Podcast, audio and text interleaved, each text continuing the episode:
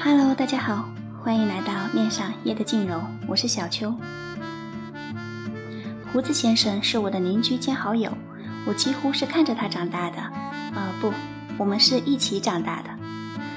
胡子先生的父亲老胡是商界的精英，坐拥千万资产，有一家运营良好的企业。他培养儿子的目标是让儿子成为和他一样的人，然后接他的班。老胡的经历里，二十岁进了企业，成了最底层的工人。所以在胡子先生二十岁那年的暑假，老胡让胡子先生去一个矿泉水厂当搬运工。那个夏天，胡子先生中了两次暑，其中一次还被送进了医院。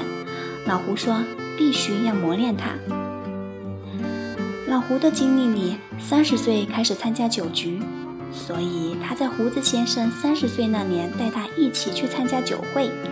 然后半夜我还听到胡子先生在楼道口哇哇大吐。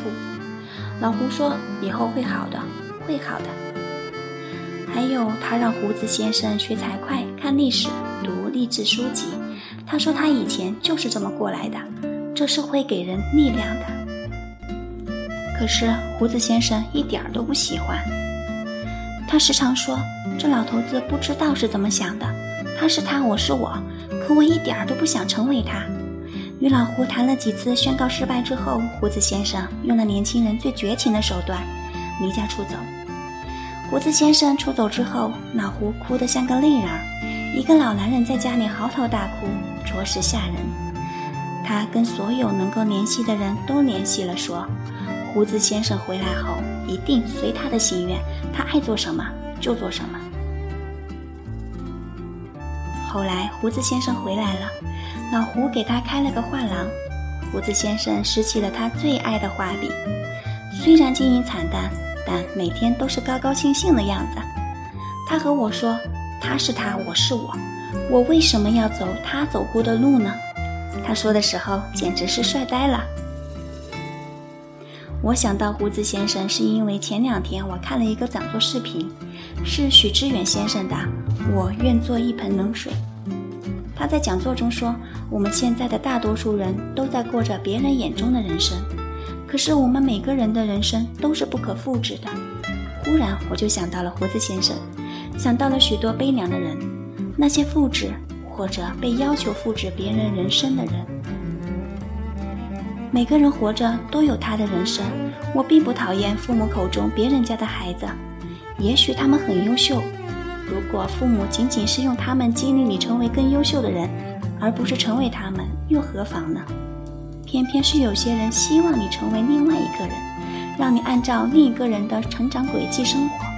殊不知，每一个人的经历都是不可复制的，每一个人所处的环境也是不可复制的。而那些所谓优秀的人，也不过是某些人眼中优秀的人而已。我不觉得你和王石先生一样，年轻时做过劳工，又读过一些书，就能够成为王石。我不觉得你和杜子健一样，有过牢狱史，就能够出书成为营销高手。我也不觉得你和毕飞宇一样，当过记者，爱好文学，有一腔热情，就能够成为作家。体的人本身就是独一无二，是陷于外而入于内的。况且每个人都有寻找独立人生的权利，每个独立的人生都值得人们尊重。我把这个许知远的视频发给胡子先生看，他正在画廊画画，他笑笑说：“本来就是这样，我们干嘛去复制别人的人生呢？再粘贴到自己的人生上去呢？当然。”我也不愿意把我的人生粘贴到别人的人生上去。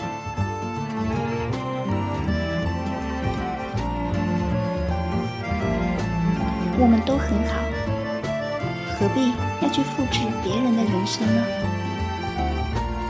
这里是 FM 八五零零八六恋上夜的轻柔，我是小秋，我们下期再见。